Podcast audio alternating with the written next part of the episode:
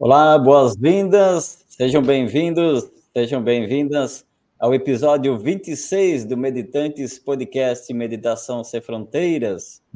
Muito bem-vindos, muito bem-vindas a esse espaço onde trabalhamos e divulgamos, contamos histórias sobre as experiências com esse universo da meditação.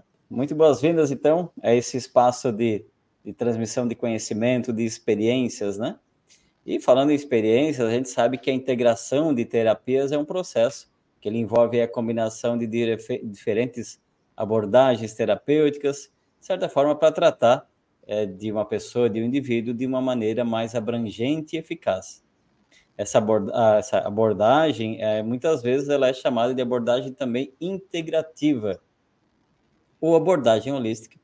Ela visa considerar não apenas os sintomas físicos, mas também os aspectos emocionais, mentais e espirituais da saúde de uma pessoa, né?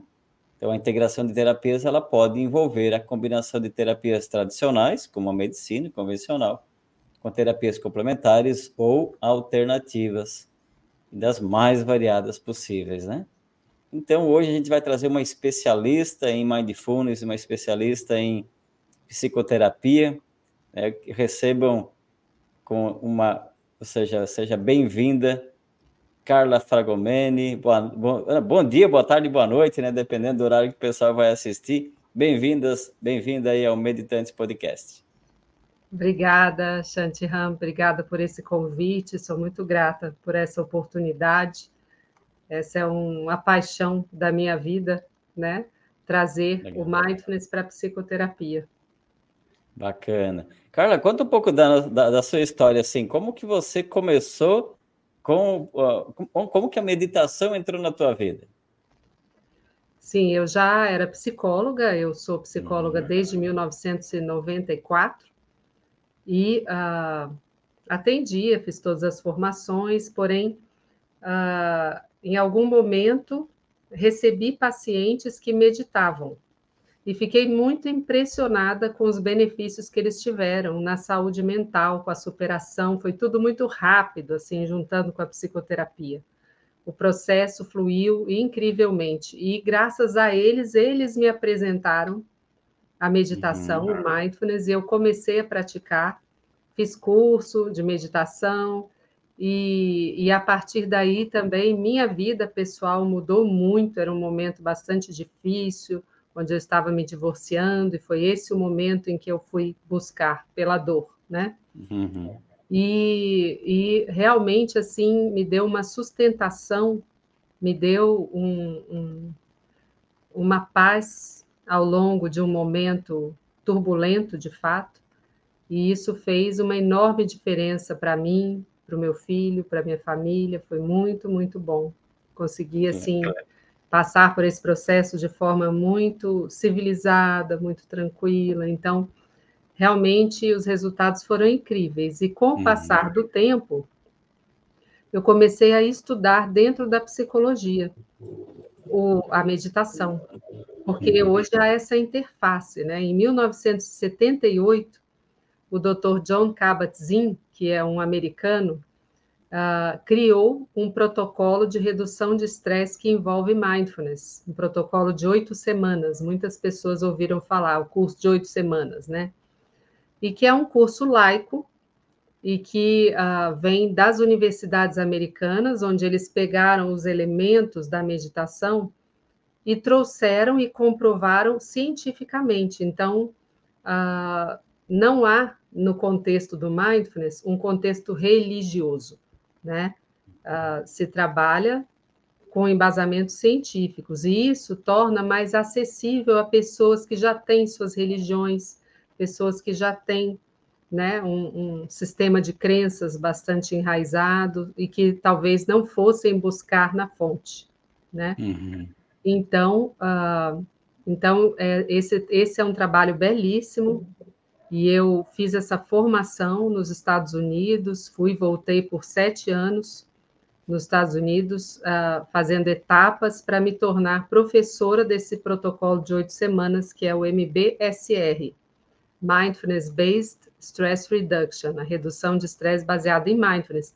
Isso casou muito bem com a psicologia, uma intervenção bastante segura, porque hoje realmente assim a ciência comprova os benefícios da meditação. A partir do momento que se começa a observar o cérebro em atividade com os exames de imagem que temos hoje, então começa-se a detectar como é a fisiologia, o aspecto de um cérebro em depressão, como é o aspecto de um cérebro em uma crise de ansiedade, como é o aspecto de um cérebro de uma pessoa que está feliz.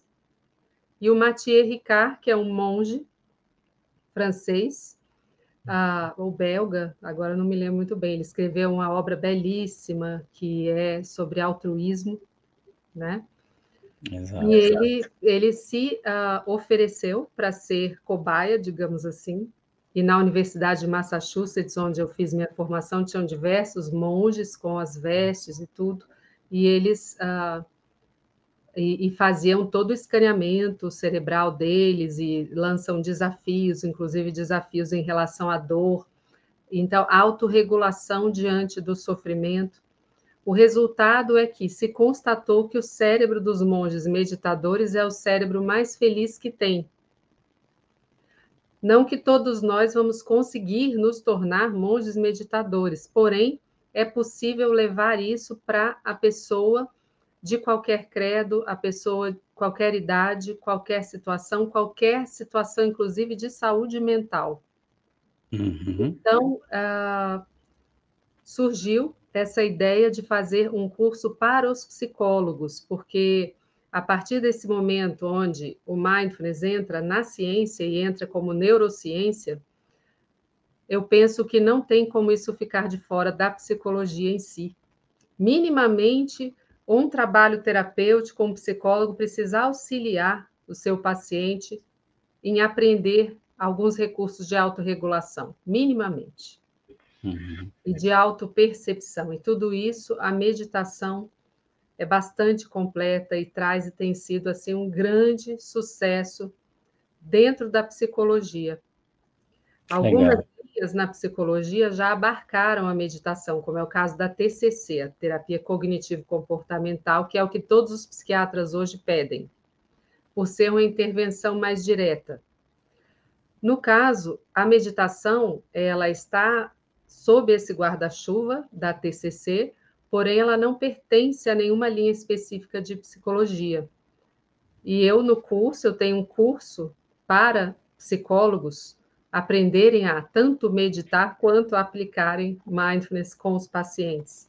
Uhum. É, e são psicólogos de quaisquer linhas e funciona muito bem com qualquer linha terapêutica. É uma, eu não gosto de dizer ferramenta porque parece que reduz a grandiosidade, né?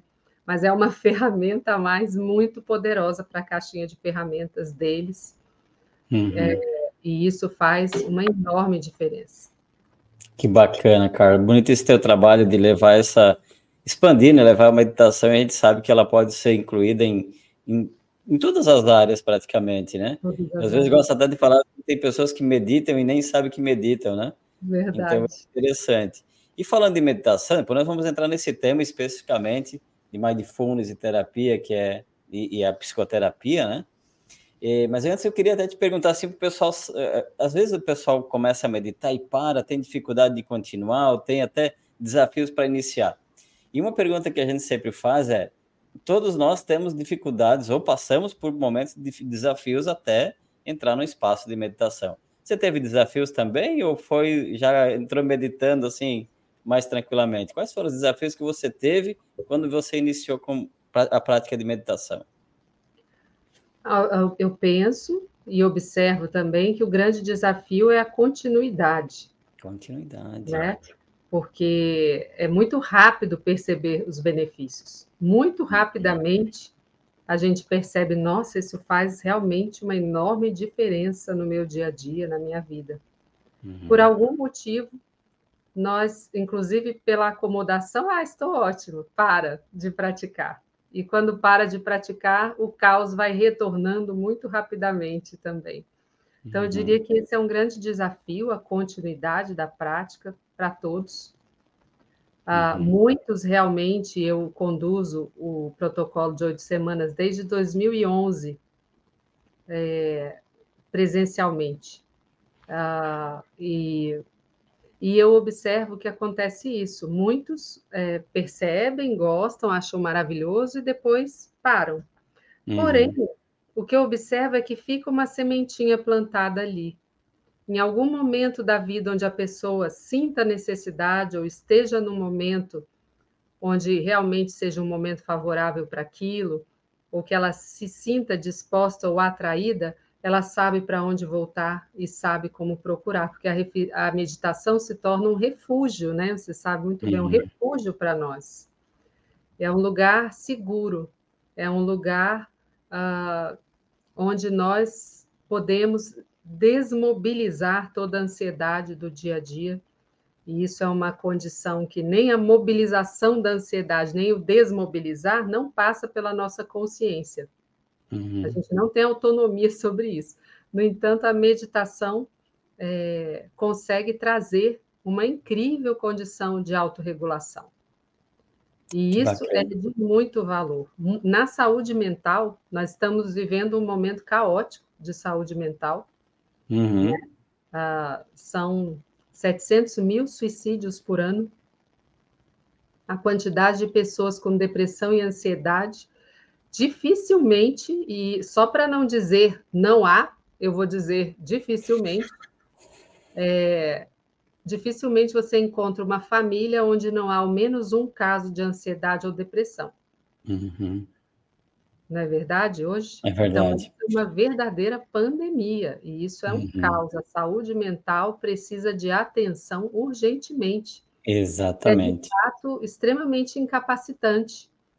A uhum. pessoa pode trabalhar com a perna quebrada, ela pode trabalhar com o braço quebrado, no entanto, ela trabalhar com uma crise de pânico não é possível. É. E, e, a prática da meditação tem se revelado algo muito poderoso. Os psiquiatras estão muito animados com isso. Nos congressos de psiquiatria, frequentemente, a gente ouve falar em mindfulness, porque é Legal. é pela primeira vez algo que a pessoa faz por ela mesma. Não depende só de tomar um remédio. Só uhum. tomar remédio para depressão, por exemplo, é como ter um tumor no cérebro e tomar um remédio para dor de cabeça. Uhum uh, não, não chega ali na causa enquanto recurso. Então, a prática de mindfulness, junto com a psicoterapia, tem se revelado algo realmente revolucionário. Eu falo para os meus alunos, Bacana. vocês são pioneiros em algo que vai ser muito importante, já é hoje muito importante, uhum, uhum. e vai ser cada vez algo mais importante. Sim. Eu, eu não sei se você sabe, eu sou formado em ciência da computação. Minha formação acadêmica é ciência da computação. Sim. E sim, e eu lembro quando a gente, quando estudávamos, quando criávamos as tecnologias, a intenção era vamos, vamos fazer, ou seja, desse mundo um lugar melhor, mais feliz. O que está se revelando nos últimos anos, hoje eu estou muito mais focado em desenvolvimento humano e tudo mais. Que bom a tecnologia, nos permite estar conversando agora à distância, isso é maravilhoso mas cada vez é interessante, né? Porque não se melhorou o nível de felicidade. Inclusive, tem pesquisa mais recente agora, que, que é, é alarmante o nível né, de, de, infelicidade, mesmo diante de toda uma tecnologia que se tem. Né? Então, outros mais em áreas assim não tão científicas, mas alguns mais especialistas, talvez que eles tenham uma visão de futuro um pouco diferente da, da, da do que a ciência pode comprovar, eles confirmam isso, né? O nível de suicídios vão aumentar drasticamente nos próximos anos. E aí, é, aí entra a importância do papel do psicólogo. Né? Eu tenho, nós temos um filho e ele está no terceiro semestre agora de psicologia e a gente tem conversado muito sobre isso, né? De que o futuro da, da psicologia, da psicoterapia, cada vez mais vai, vai necessitar de profissionais que consigam ter uma visão um pouco mais ampla da realidade e não somente um ponto focado, né? Então, é, a é psicologia é começa com algo investigativo, com a psicanálise, né? O valor é uhum. é muito grande, porque foi a primeira vez que se olhou para dentro. Perfeito. E contemplou esse dentro, né? Mas hoje já não basta isso. Você trouxe esse elemento da tecnologia, que é uhum. importantíssimo. Quer dizer, o que acontece é que a nossa mente adquiriu uma velocidade e uma agitação uhum. em função da rapidez e da quantidade de estímulos que nós temos hoje, né? Correto. E isso gerou uma superaceleração. Nós somos toda uma sociedade com transtorno de déficit de atenção e hiperatividade, não são só as crianças, não. Exatamente. Né? Então, o parar e perceber o próprio corpo e a própria respiração é algo que não se faz. E nós uhum. não temos mais um tempo onde não estamos fazendo nada. Nós é. somos, eu e você, né, de um tempo onde a gente ficava tar de tarde em casa, esperando tocar música no rádio para poder gravar na fita cassete. É verdade. O banco tinha fila e a gente ficava lá. Hoje, a gente não tem um tempo que a mente não é. esteja recebendo estímulos, recebendo estímulos. Isso gerou um desembestar, digamos assim, dessa mente, sim, onde sim. se desloca no passado, no futuro, nas expectativas, no que pode ou não acontecer.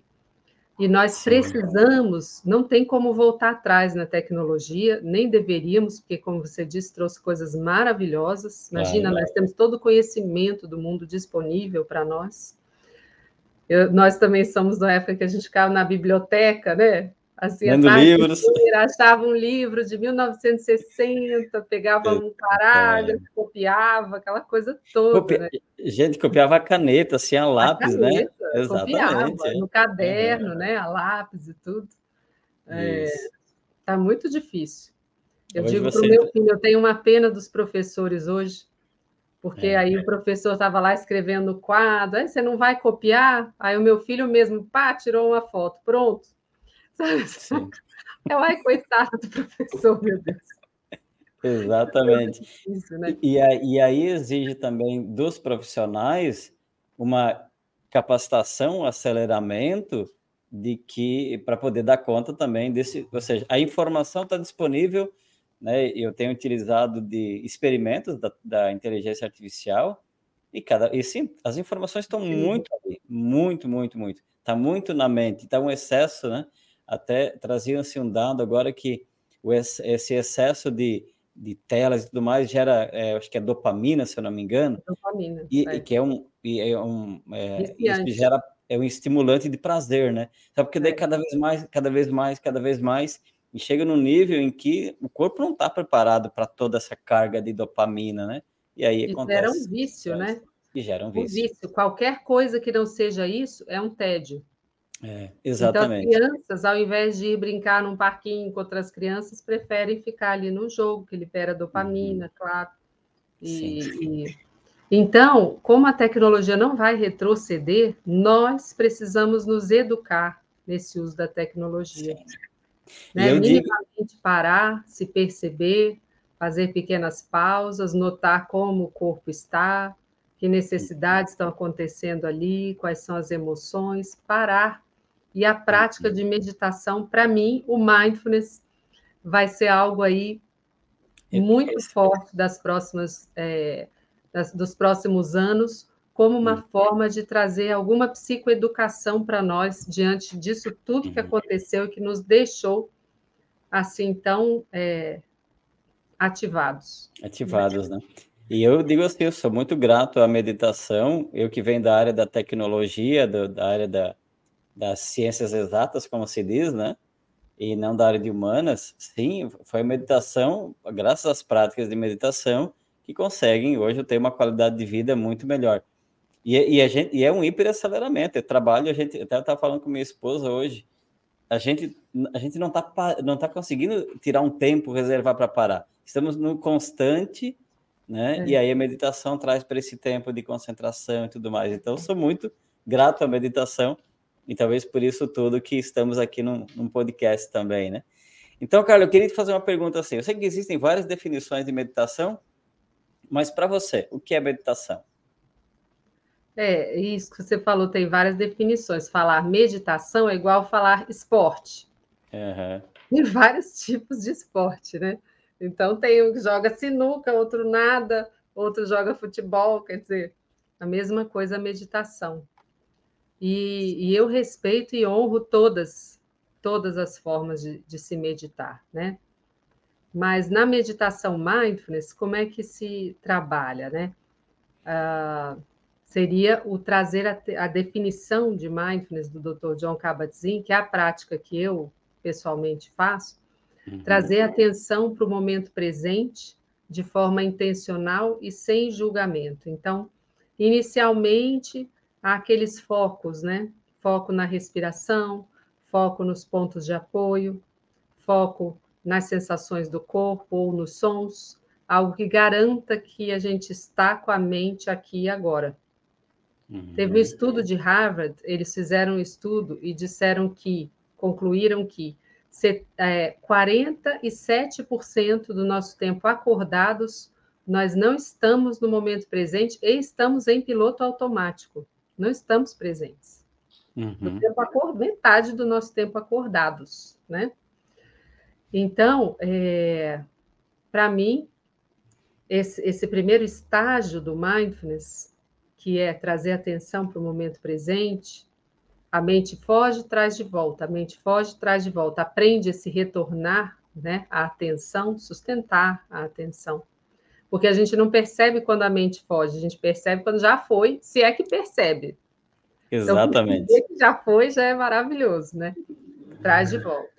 Então, essa é o, a via larga, digamos assim, do mindfulness. Uhum. E depois tem uma via profunda que desenvolve compaixão, autocompaixão, bondade amorosa, equanimidade, alegria empática, esses outros elementos mais, mais profundos, né?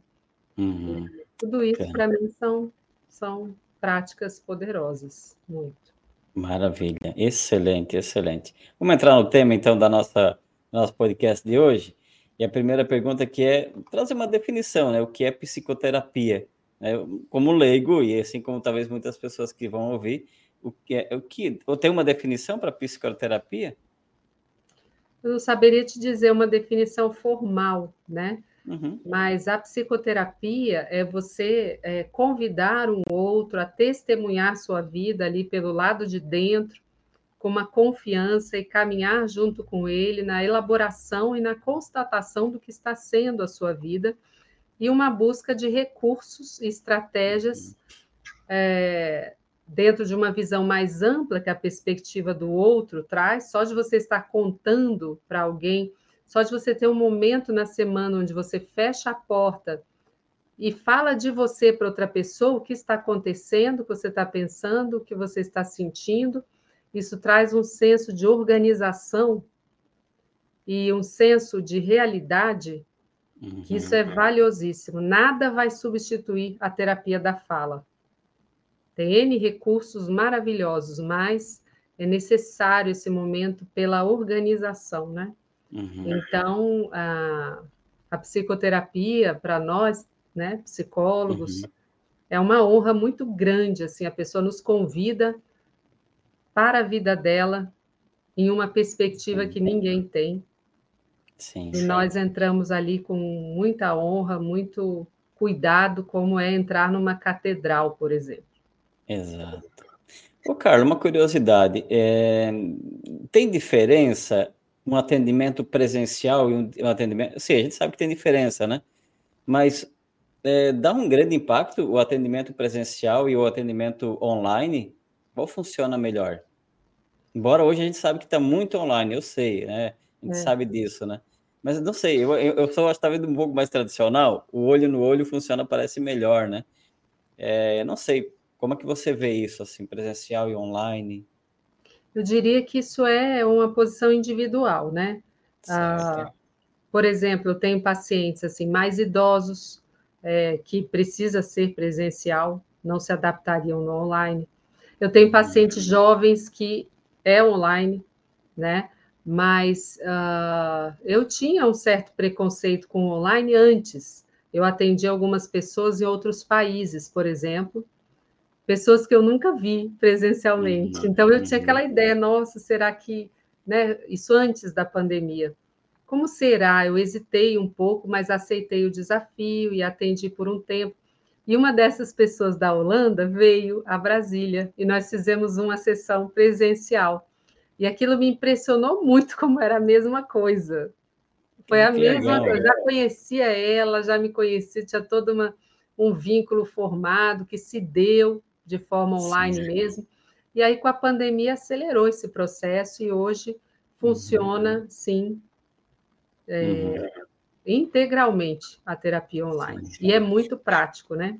Sim, muito até porque é, existe uma definição de que a mente não tem limite, né? Não. Então já tem testes né, de, de laboratório de, de fazer comunicação entre entre, entre é, camundongos, né? E assim, de pessoas. Então, é que legal, é, é muito bom ouvir isso, né? Mas é. a pergunta, como que surgiu, né? Vou, vou, entrar aqui no assunto. Como que surgiu a ideia de trazer meditação para o setting terapêutico? Isso foi algo que aconteceu comigo organicamente, por exuberância da minha própria prática meditativa, e foi inevitável é, que eu e fosse trazendo elementos da meditação para a psicoterapia. E vi uhum. que o uhum. resultado funcionava muito bem. E aí é, surgiu essa ideia de treinar psicólogos.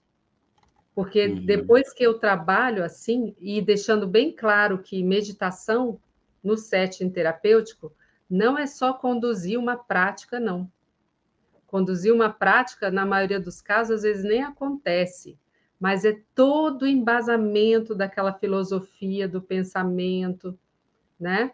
Tem do treinamento da pessoa prestar atenção em si mesmo, reconhecer, mas que emoção eu estou sentindo agora? Como é o nome dessa emoção? Isso é mindfulness. Uhum. Saber reconhecer minimamente os seus estados emocionais, saber aceitar radicalmente a realidade, que se apresenta, aceitação radical, né? que não deixa de ser a própria equanimidade. Uhum. E esse, é, isso foi acontecendo naturalmente. Quando surgiu essa ideia, a receptividade dos psicólogos tem sido imensa. E uhum. a diferença que tem feito para eles nos atendimentos também tem sido algo assim surpreendente. Bacana. Mais do que integrar a meditação, é integrar o mindfulness, né? Dentro é. do, do, do, processo, né? Muito bacana isso. Exato, porque como... assim, o que, que, que, que seria a diferença entre meditação e mindfulness, né? É, mindfulness seria um conjunto mais amplo e meditação está dentro disso, a prática formal, né? Uhum, uhum. Mindfulness engloba algo maior, que é a prática informal também. Tudo que você estiver fazendo, fazer com plena atenção. Perceber quando a mente está agitada e ter recursos para estabilizar novamente. Uhum. Perceber as emoções e saber né, como gerenciá-las. Então, o que quer que a gente, se for lavar a louça com presença, isso se torna uma prática. Limpar a casa com presença se torna uma prática, né? Sim. Conversa, conversar com presença, né? Estar ali atento naquele momento, ouvindo o que o outro realmente está falando, tudo isso, isso tem a ver com mindfulness também, né? Totalmente. Que... E você tocou num ponto muito importante, a qualidade da nossa presença que a gente oferece para os familiares, para o outro. Porque uhum. nessa agitação que a gente estava falando, nós não estamos presentes. Os Exatamente. filhos percebem isso, Uhum. Quem vive conosco percebe isso, quem trabalha percebe isso. Então, uhum. uma pessoa que cuida da qualidade da sua presença, ela impacta todo mundo em volta. Que bacana. Muito bom. E como que o público vem assimilando essa ideia da meditação na, nas sessões de terapia? Muito bem. É, sempre me perguntam: e como você lida quando a pessoa tem resistência? Eu não, nunca observei resistência. Ah, agora a gente procura fazer de uma forma menos solene possível. Uhum.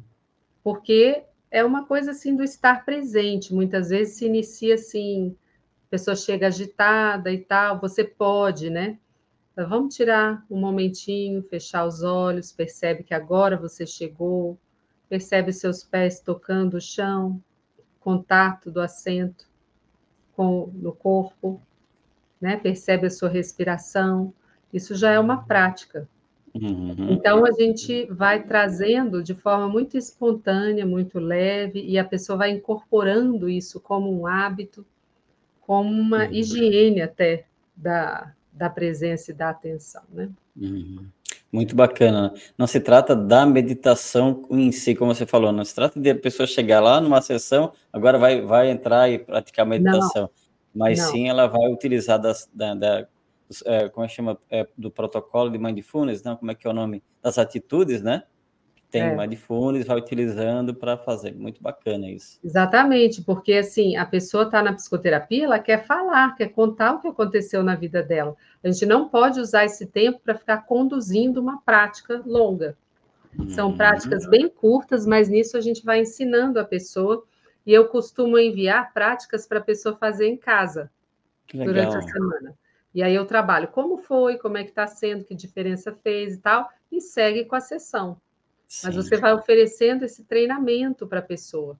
Uhum. Inclusive, eu peço para eles, poucos fazem, porque não querem me incomodar, mas eu peço assim: faça a prática, depois manda um áudio para mim dizendo como foi essa prática. Eles não andam, mas eles fazem. E, e para nós profissionais é a melhor melhor é. feedback que a gente tem. Eu sei que eu pratico isso também nas minhas sessões. E é. quando a pessoa manda o retorno, gente, não importa o retorno que ela der, para nós que estamos aqui, é, é maravilhoso. Eu, e é um sinal que a gente vai percebendo de como que a pessoa está praticando, o que, que ela está sentindo, o que, que ela está percebendo, né? Então... E outro então motivo ainda científico, que não é para mim, mas quando você faz uma prática e você se pergunta como foi, nesse se responder como foi, pode ser só para você mesmo, uhum. é, ali se dá 50% do aprendizado da experiência.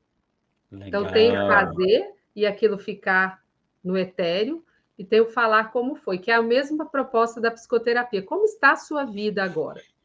Uhum. A pessoa vai falar sobre. Ali ela entra na experiência e ela encorpa a experiência. Então, esse como foi é muito importante. Pode ser, por exemplo, anotar no caderno como foi a prática. Anota, uhum. porque sim, sim. aquilo vai servir uh, como aprendizado de forma muito profunda. Sim. Tomar e eu tomar consciência. Eu compartilho isso com você e com todos os ouvidos, pessoal, que muitas das vezes que eu me dei conta de grandes aprendizados foi justamente no momento de compartilhar. Exato. Quando estava ali, ok, fiz a prática, experimentei, me deu, deu aquele estado de consciência, e aí no começar a compartilhar, às vezes até mesmo no compartilhar, assim, opa, não tinha percebido isso, não tinha me dado conta daquilo. Nossa, quanto mais profundo está sendo isso. Aconteceu isso agora, essa semana, né, depois de, de, alguns, de alguns eventos que aconteceram. Então, convido a todos, compartilhem, por favor. isso ajuda muito, né? Exato. E ajuda a si próprio. Esse, e primeiro ajuda a si próprio, né? Digo por experiência é. própria mesmo, né? Uh, cara, como que é, com, em relação ao CRP, né, que é o Conselho Regional de Psicologia, é isso, né? Conselho Regional isso, de Psicologia. É, como tem sido a aceitação dessa prática, Olha, dessa integração? É, né? Quando eu comecei a conduzir o MBSR, em 2011, eu me preocupei com isso. Será que o CRP vai, de alguma forma, é, ter objeções, né? Uhum. Só que muito pelo contrário. Inclusive, assim, tive muitos alunos, né, que trabalham aí com regulamentação também e tudo. Nunca houve nenhum, nenhuma objeção. E hoje a meditação está dentro da TCC, que é a terapia cognitiva. Eles ensinam mindfulness, a TCC e a DBT, a Dialectical Behavioral Therapy. Uhum. É, que vai ser algo que a gente vai ouvir falar muito na psicologia, elas são base mindfulness. Então, é, não há o que se, se dizer em termos de regulamentação, de jeito nenhum. Que legal, que bacana. Isso é muito bom, né? Porque às vezes assim, é. ah, não, eu sou, eu sou dessa área, então não me misturo com a outra. Antigamente, antigamente, nem muito antigamente, né? Mas tinha muito isso, né? É, eu, é. eu tenho formação em coaching também em outras áreas e às vezes ficava e é muito bonito quando é, e também como profissional também mas é, é, legal quando a gente percebe essa integração essa junção essa harmonização de várias terapias de várias técnicas né e sempre é. lembrando né que o profissional ele não é só um cursinho de final de semana que ele vai ficar assim, ó, um especialista na, na, na, naquela, naquela situação. Mas quanto mais se estuda, você falou, foram sete anos, né? De estudos, de indas e vindas, para depois. De prática, né? De prática. Bumbum na almofada, bumbum na almofada, muitos anos antes, né? Exatamente isso. Né? E eu lembro que eu, eu, eu tive 12 anos de prática de meditação para depois começar a conduzir grupos. Tem que ser, sim. Né? É necessário esse tempo de prática. E nesse tempo moderno, gente, não, já, já pega ali, já puxa lá. Tem coisas que pode ser rápido, mas tem, tem coisas que é necessário uma prática mesmo, né? Não, não tem. E, exatamente. E para você, assim, como tem sido treinar terapeutas, psicólogos em mindfulness? Ai, tem sido uma alegria, assim, muito grande. Porque é isso que você falou, não briga com nenhuma linha dentro da psicologia, nenhuma corrente dentro da psicologia teria qualquer objeção ao mindfulness, uhum. né? Então, é, são terapeutas de diversas linhas, diversos focos, pessoas, por exemplo, que trabalham com é, adição, pessoas que trabalham com é, criança, que trabalham né, com adultos ou com depressão, especializados em transtornos de déficit de atenção, é, pessoas que têm seus trabalhos com abuso sexual, por exemplo, então, tem sido, assim, um recurso para eles muito, muito interessante. E, para mim, também, ver florescer, né? Muitos não praticam, e para aplicar o mindfulness, você tem que praticar isso que você está falando. É impossível ler um livro e aplicar mindfulness. Uhum. Então, é, o programa ele é vivencial. Eu tenho mentoria toda semana com eles, eu oriento a prática, eles começam a praticar para então poder levar isso para o outro, né? E, e, isso assim é, transforma. Eu tenho tido muito feedback da transformação na vida deles e é, dos pacientes. Tem sido uma alegria, assim. Eu diria que hoje o trabalho que me traz mais alegria e realização. Sim. E esses, essas pessoas que você treina, esses profissionais, eles recebem feedback dos clientes também, né? Claro. Você tem relato dos clientes, assim, como que tem sido a aceitação das pessoas, né, dos pacientes para esses profissionais? Muito. Eles contam, né, porque aí a gente faz supervisão também. É, então, é, para determinados casos, né, você vai customizando a prática para acessar pessoas dentro das dificuldades delas, né? Então, a gente uhum. sabe, por exemplo, que no caso da depressão, a depressão traz um embotamento do corpo, a pessoa não sente nada no corpo, a pessoa está ali num mental, num vórtice mental. Então, o mindfulness seria um trabalho de ir trazendo atenção para o corpo, de florescendo as sensações, de ir trazendo assim com essa delicadeza. Um caso de uma pessoa, por exemplo, TDAH, é são práticas muito curtinhas de presença, até que ela vai querendo aumentar esse tempo e praticar mais. Cada situação, o autismo, por exemplo, também tem esse trabalho assim de percepção, né, uhum. do corpo e cultivo da atenção no momento presente. E uh, tem N, N, eu não saberia te dizer um específico, mas N relatos dos pacientes, dos meus alunos, né, é, muito impressionados com resultados muito rápidos, a pessoa desperta. Uhum. Claro que se parar de praticar, volta tudo, né? A gente sabe. Mas Sim. o desafio é esse, dessa continuidade. A pessoa vai, no tempo dela, se inclinando em direção a trazer a prática para a sua vida como, uma, como se escova os dentes, né? Você sabe que há 200 anos não se escovava os dentes. Uhum. Então, é, hoje, a gente já ensina os filhos, alguns momentos do dia você se dedica a escovar os dentes. Isso é um hábito assim incorporado. E por que, que a gente não faz isso pela nossa saúde mental? Verdade. É melhor perder todos os dentes, fazer um implante e tá tudo certo, mas perder a saúde mental não tem para onde correr. É verdade.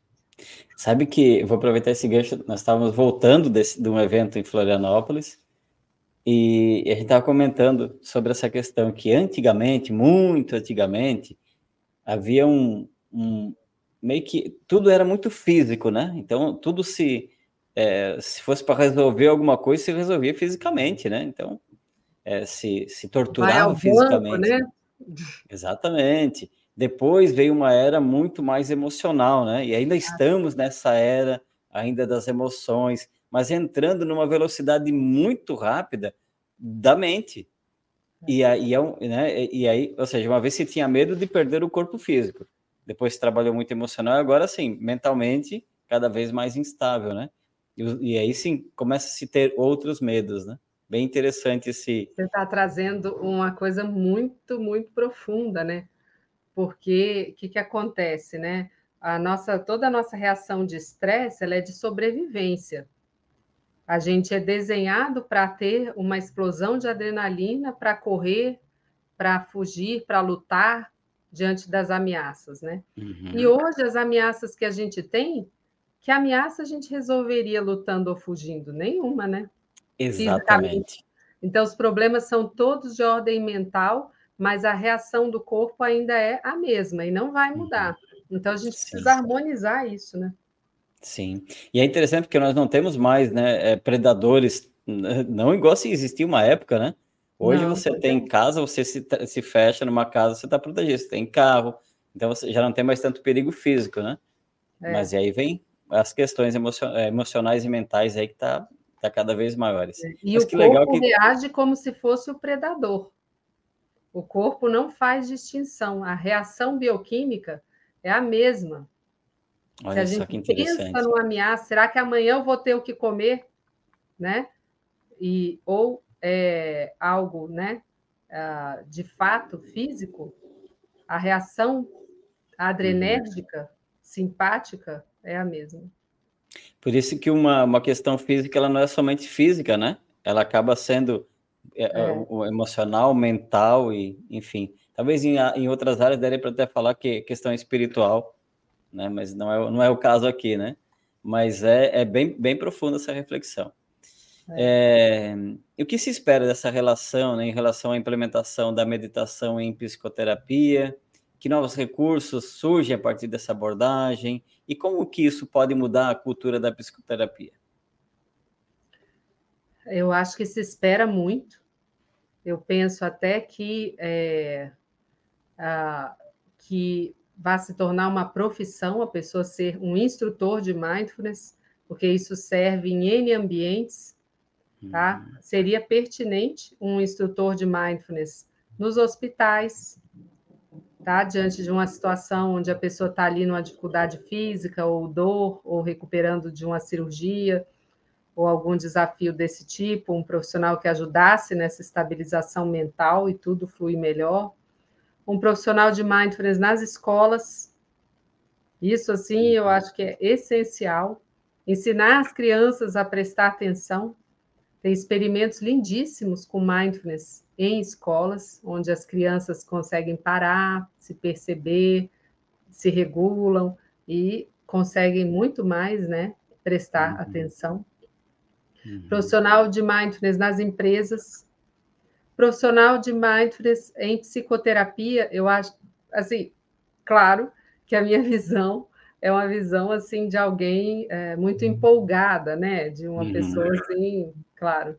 É, mas eu penso que psicoterapia tem que ter mindfulness, porque, assim, já houve a questão, nossa, e se a pessoa esbarrar em algum conteúdo? Porque quando você vai con é, conduzir meditação para um grupo grande de pessoas, pode acontecer de surgir uma, de ser atingido algum núcleo traumático. Isso de fato uhum. acontece. Vem, né? Aquilo vem. O trauma se reedita, inclusive na tentativa de se atravessar. Por isso, o trauma é algo que fica voltando, porque a, a mente quer resolver e atravessar. Mas, é, se isso acontece no consultório com o psicólogo, é, é, o melhor lugar do mundo para isso acontecer, porque o psicólogo é, é o terapeuta da pessoa, a pessoa que ela confia, você vai trabalhar aquilo com a pessoa. Uhum. Então é muito, muito seguro. Que bacana isso. Nós tínhamos um treinador uma vez que ele falava assim, quando a gente estava em treinamento, e que ele, ó, o local de, de vocês extravasar, de vocês errarem, de vocês. É, isso na empresa, né? Ele dizia assim: ó, erra tudo aqui no treinamento. Se tiver que fazer de, de testar, de experimentar, de extravasar, de, de, se, de se, se, se permitir, permita-se aqui no treinamento. Lá fora é vida real. E lá fora a gente vai treinado para poder aplicar aquilo que a gente aprendeu no treinamento, né? E eu acredito que numa sessão é muito similar a isso, né? Eu sempre convido as pessoas também. É, se abre, né? Se permita aquele tempo, aquele espaço, aquele momento ali, deixa curar as feridas, né? E aí, quando a gente vai para a vida real, para o mundo real, como a gente fala, né? É, tá muito mais tratado, muito mais treinado, muito, muito mais capacitado. Não quer dizer que a gente não vai errar, né? Mas pelo Bom. menos vai, vai mais suave, né? Exatamente. Muito bacana. E para a gente já ir, finalizando o nosso podcast, tá legal esse bate-papo, assim, uhum. é, é, bacana, que é um assunto bem pertinente né, nesse momento agora de unir, de, de, de, de harmonizar, de trazer mais referências, né? E aí, é. para isso também surge o Meditantes Podcast, que é essa ideia, né? De ouvir as experiências, a experiência da Carla maravilhosa, como que ela começou, como que trouxe a abordagem. Agora, com esse trabalho fantástico, eu tenho acompanhado alguns trabalhos seus né, pela uhum. internet, e de, de, de, unir, sabe, de levar essa, essa, essa possibilidade de uma forma tão profissional para outros profissionais, né, para incluindo. Se é interessante, pensa assim, se aquela técnica, aquela terapia, ela está ajudando a pessoa a, de alguma forma, estar melhor, ela é válida. Né? Acho que é por aí o caminho, né? E é. poder estar tá realmente transformando e apoiando mais pessoas, né? Sim, sim. Muito bacana. E para finalizar, então, que dicas assim você deixaria para quem está, para um psicólogo, para um terapeuta, ou para mesmo alguém que está começando com meditação? Bom, é, hoje eu penso que esse é um caminho assim mandatório e, e, absoluto, né? Seja se você for psicoterapeuta ou seja começando a praticar, é, é, o desenvolvimento e o florescer da sua prática que vai gerar resultados, inclusive para o mundo, né? Uma pessoa que pratica a meditação, ela tem um impacto em todo o redor dela, em todo, né? Em todo o campo que isso pode atingir. Então, é, é um, é um encorajamento, né? Que, que vem de dentro também, que vem de dentro. Bacana, né? Bacana. Cara, onde é que as pessoas podem te encontrar? Eu quero convidar você a conduzir uma meditação de uns dois a cinco minutos, no máximo. Mas antes disso, como que as pessoas podem encontrar? Tem um endereço aqui, arroba Carla Fragomeni, que as pessoas Isso. podem te encontrar no Instagram. É, onde mais que as pessoas podem encontrar para conhecer mais do teu trabalho?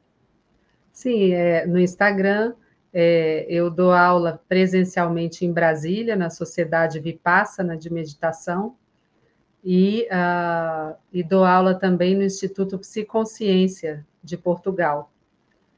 É, esses, eu dou aula nessas duas escolas, né? E tenho o meu consultório privado também. Em Brasília. Em Brasília, ou qualquer lugar, porque o, o virtual, né? Sim, exatamente. Então, é, fica o convite para conhecer ainda mais esse trabalho da Carla. Volte e meia, eu, eu sei porque eu, eu já acompanhei os, os, Você faz algumas jornadas online gratuitas, né, muito profundas. Eu tenho acompanhado principalmente as duas últimas agora. E então convido o pessoal, quando tiver, gente, se inscreve, aproveita e experimenta esse espaço também, né? Então, bacana e uhum. gratidão aí pela, por essa tua disponibilidade. Mas antes de finalizar, pode, se você puder, puder conduzir uma meditação para nós, de dois a cinco minutos. Tá e aí ótimo, a gente vai meditar com você. Tá ótimo, uma alegria. Vamos tirando um momento para nos percebermos, percebendo aí o espaço onde você está agora. E trazendo uma postura, uma, uma postura que envolva uma sensação de dignidade, uma postura ereta e relaxada ao mesmo tempo, como se um fio puxasse o topo da cabeça para cima.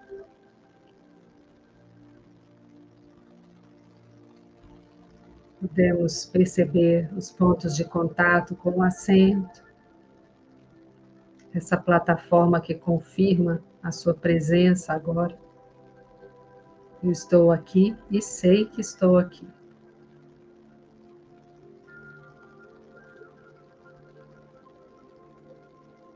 E com muita gentileza, convidando a atenção para a respiração nesse momento. Talvez percebendo o ar atravessando as narinas, notando que ele entra mais fresco e sai aquecido pelo calor do corpo.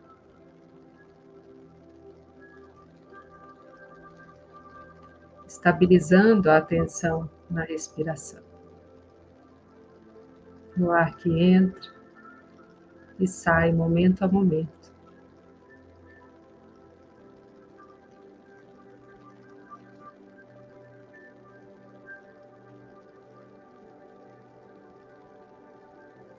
Convidando do profundo de nós mesmos aquilo que são as nossas intenções, as intenções que temos para as nossas vidas.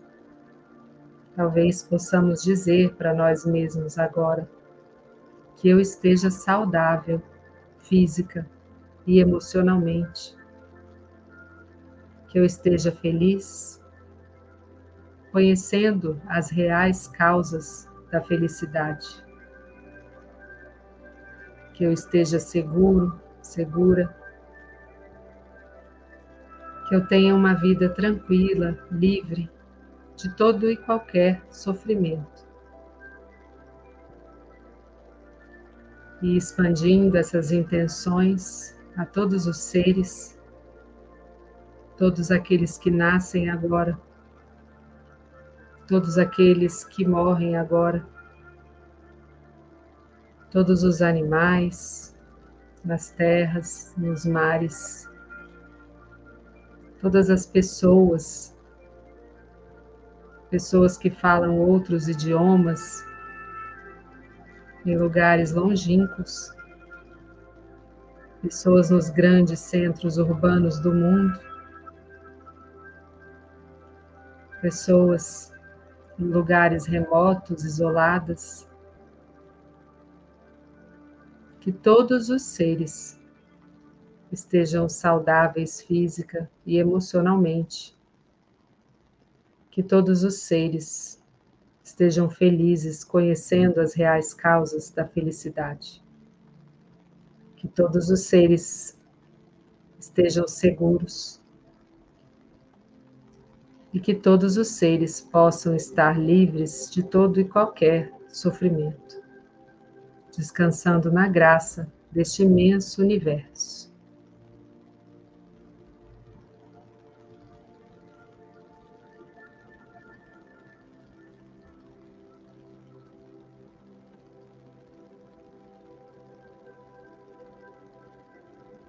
Gratidão por essa prática.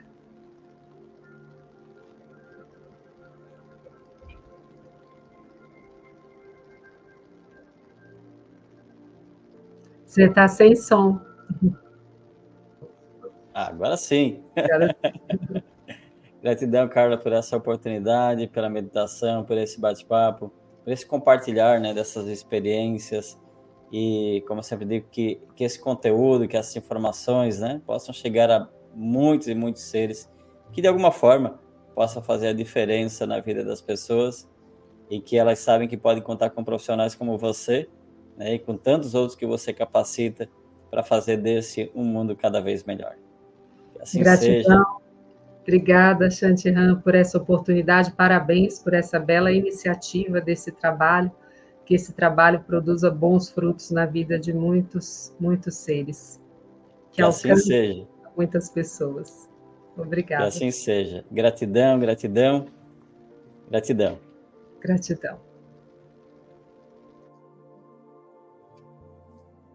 Legal, gente. Você pode seguir acompanhando, né? Você pode escolher, finalizar aqui, né? Você pode escolher a sua plataforma preferida para assistir, para ouvir o Meditantes Podcast. Você entra lá em meditantes.com.br barra podcast e você escolhe a sua plataforma de áudio ou de vídeo. Fique à vontade. Né? E vou aproveitar aqui e fazer um convite. Você pode assistir também. Você pode assistir, não, você pode acompanhar com a gente práticas de meditação todos os dias diariamente às 6 horas da manhã. Estamos agora com 21 dias de meditação. Então, você pode ingressar nesse grupo e participar também. Você pode ser fazer parte do Meditantes Clube, que é um clube de pessoas que uh, acompanham, né, e que também de certa forma têm acesso a conteúdos exclusivos. E pode também ser um grande apoiador aí nesse movimento Meditantes. Desde esse espaço, gratidão pela sua presença, gratidão pela audiência e a gente se encontra nas meditações, nos encontramos nas redes sociais, nos encontramos presencialmente. Gratidão pela presença, tenhamos todos uma ótima semana, um ótimo dia. Gratidão.